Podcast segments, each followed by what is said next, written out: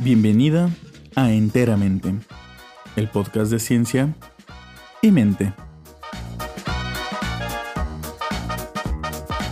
Yo soy René González, soy psicoterapeuta y mi misión será revelar los misterios de la mente humana, desde la historia, la filosofía y la ciencia, sin alinearme con alguna corriente de pensamiento o algún campo laboral.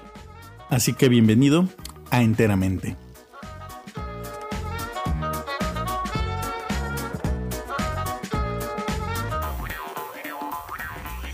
Hola, hola. Eh, hoy es el tercer capítulo de Enteramente y hoy les traigo un tema que creo que va a ser muy interesante para muchos de ustedes, que es eh, investigaciones psicológicas famosas. Y para el día de hoy, eh, pues bueno, hay muchas investigaciones, así que pues vamos a intentar hacer algunas en el episodio de hoy, pero este episodio tendrá una continuación eh, en el cual se pretenden eh, pues exponer otras investigaciones que no alcancemos a ver el día de hoy. Y pues bueno, eh, en este tercer episodio me gustaría también recordarles que ustedes pueden sugerir temas a través de mis redes sociales en Instagram en arroba en terapia con y en Twitter en terapia con Ren. Es simplemente quitando la última E. Y bueno, hoy también tenemos algo, algo nuevo que es que por primera vez voy a hacer una mención de un patrocinador.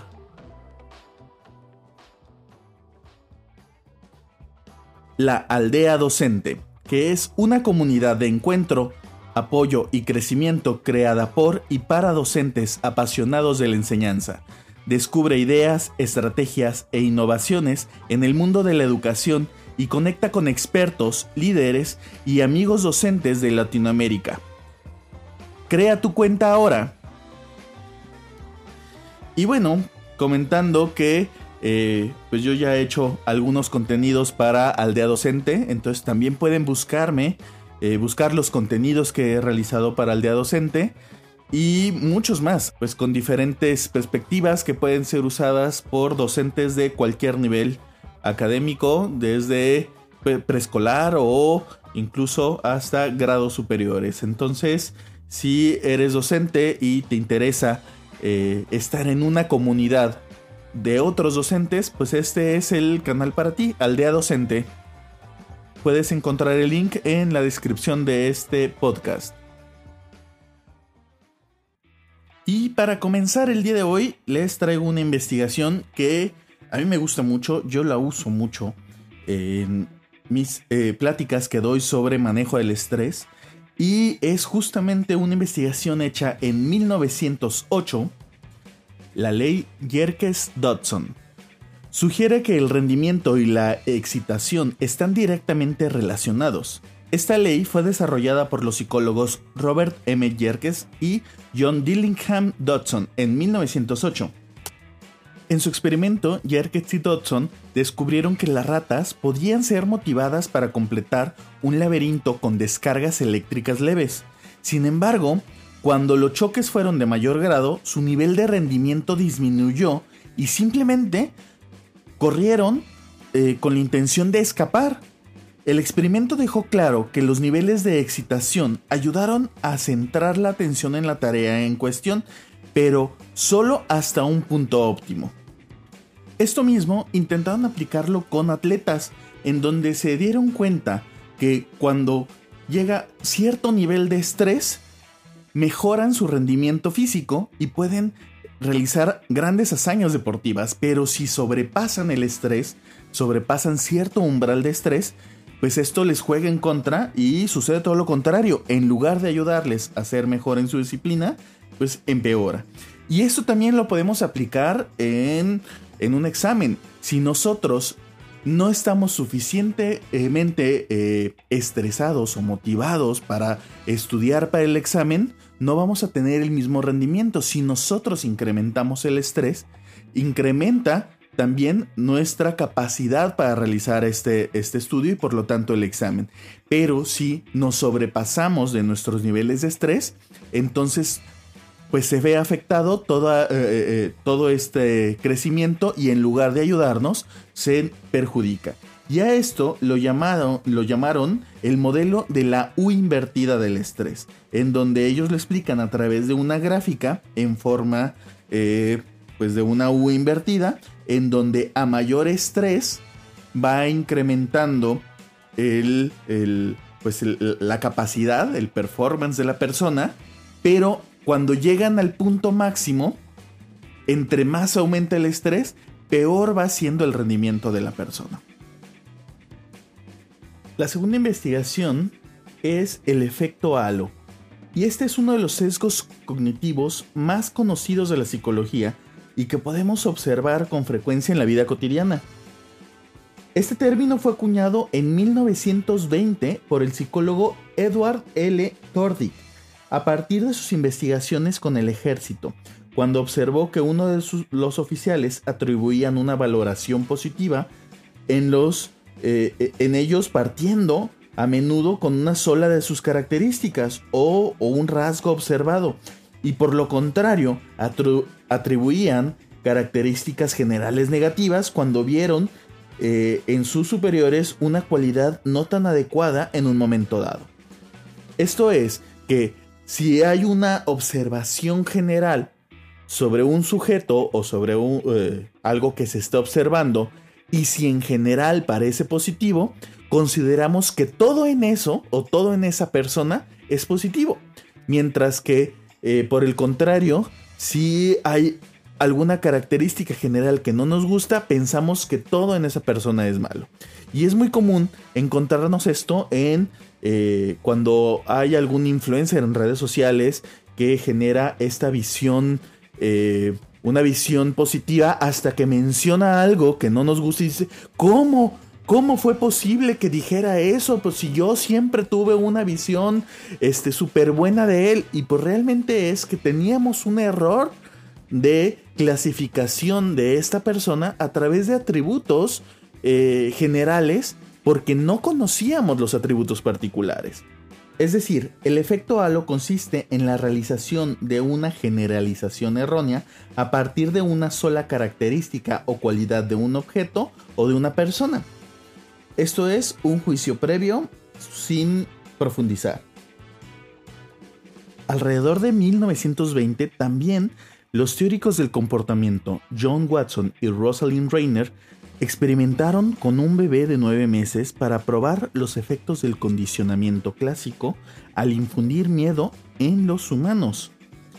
Este fue un estudio tan controvertido que ganó mucha popularidad entre los libros de texto y los programas de psicología, porque es un ejemplo clásico de, eh, pues de investigaciones poco éticas realizadas en el nombre de la ciencia. Uno de los sujetos de experimentación que fue el pequeño Albert, recibió un estímulo u objeto inofensivo, que en este caso era una rata blanca. A, a esa rata blanca él no le tenía miedo al principio, pero cada vez que el pequeño Albert veía la rata blanca, los investigadores tocaban un sonido aterrador de un martillo golpeando contra acero. Después de unos seis emparejamientos, el pequeño Albert aprendió a temer a la rata incluso sin que se le presentara el sonido aterrador.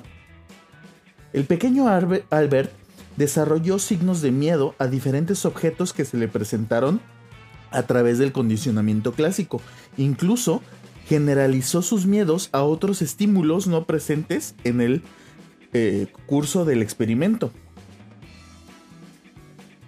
Ya para 1949, Theodor Litz el cual fue un eh, reconocido psiquiatra estadounidense, conocido principalmente por su trabajo en las causas de esquizofrenia y que fue un crítico notable de las teorías de la psiquiatría biológica, eh, hizo algunas investigaciones sobre qué pasa con las personas con esquizofrenia, hizo unas pruebas bastante interesantes con eh, pacientes con el diagnóstico de esquizofrenia que estaban en su hospital eh, en los cuales se daba cuenta que cuando las familias no iban a visitar a sus pacientes, los pacientes eh, reducían o incluso dejaban de tener los brotes psicóticos.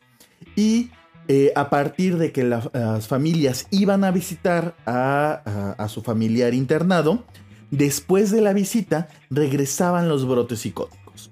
Por lo que él decidió experimentar con esto. Eh, era un dato muy curioso para esta época. Eh, ya que hasta esa época, pues simplemente el tener un familiar esquizofrénico, pues era ir a, dejarlo en el hospital y, y, con suerte iban a visitarlo, pero muchas veces eso no pasaba. Entonces, eh, él empezó a ver que mucho de, de, los detonantes de la esquizofrenia estaban en cómo estaba, eh, digamos, la dinámica familiar. Y entonces decidió empezar a, a, platicar eh, en una especie de terapia familiar. Eh, hay, que, hay que entender que no existía la terapia familiar en ese tiempo. Este es un primer acercamiento en donde Theodor Litz se reúne con la familia en una sala de espera en lo que aparentemente este, alistaban a su familiar para que pudiera recibir la visita. Y en este proceso él hacía una especie de terapia familiar eh, con elementos psicoanalíticos que eran los dominantes en la época y notaba que después de la visita, cuando él intervenía con las familias, no regresaban eh, los brotes psicóticos y por lo tanto él genera esta correlación entre las dinámicas familiar antes de la terapia y, la, eh, y los brotes psicóticos del paciente. Y mientras que eh, eh, en ese mismo experimento, si no tenía la intervención con la familia, al tener el paciente la visita de los familiares, sí tenían los brotes psicóticos. Esto da pie a muchas investigaciones posteriores que se considera que este es el surgimiento de la terapia familiar para tratar este tipo de padecimientos, que sin este, en este caso psicoanalista, no hubiera notado esa, esas peculiaridades, posiblemente el desarrollo de la psicoterapia no hubiera sido el mismo. También en ese mismo año de 1949, John Bowlby publica sus investigaciones acerca del apego. John Bowlby también fue psicoanalista, y, pero lo importante de Bowlby es de que no se queda en el psicoanálisis, sino que actualmente es su teoría es tan sólida que es usada eh, para eh, como una teoría general de la psicología, usada tanto por quien tiene el enfoque cognitivo-conductual, sistémico o, los mismos psicoanalistas. Eh, por lo que se considera ya que aunque él haya tenido un, origen psicoanalítico, es una, es una propuesta transteórica. Volvi creía que las causas del estado de la salud mental y los problemas de comportamiento podían atribuirse a la primera infancia. De hecho, la teoría del apego de Volvi enuncia que venimos programados biológicamente para construir vínculos con los demás y que con esto nos ayudamos a sobrevivir. Volvi estuvo muy influenciado eh, a nivel general por una teoría teológica eh, desarrollada en los años 50, sobre todo por Conrad Lorenz, eh, en donde pues él hacía investigaciones con patos y gansos, demostrando que el valor de la supervivencia está en el vínculo de apego con un carácter innato. Así que Volvi pensaba que las conductas de apego eran instintivas y que además su activación dependía de cualquier condición que pudiese amenazar el peligro de la proximidad como la separación, la inseguridad o el miedo. Sin meterme en más detalles de cada una de las formas de apego que describe Volvi, él plasma a través de esto eh, una idea que después las neurociencias y eh, que las neurociencias comprobaron a través de eh, la oxitocina como un proceso que genera estos niveles de apego madre-hijo y que sobre todo se dan en el periodo de, eh, la gestación, durante el parto, pero también eh, durante el tiempo de la lactancia. Y que, eh, a diferencia del padre, que no se da de manera natural a partir de, de, este vínculo por medio de la gestación, sino que se da a través del el tiempo que pasan juntos. Es decir, este apego también se puede generar a través de la convivencia. Si desean saber más sobre este tema, háganmelo saber. Podemos hacer un episodio completo describiendo cada uno de los tipos de apego que describe Volvi y pues ver cuáles, cuáles encuentras en tu familia. Pero escríbeme en mis redes sociales para saber que te interesa este tema.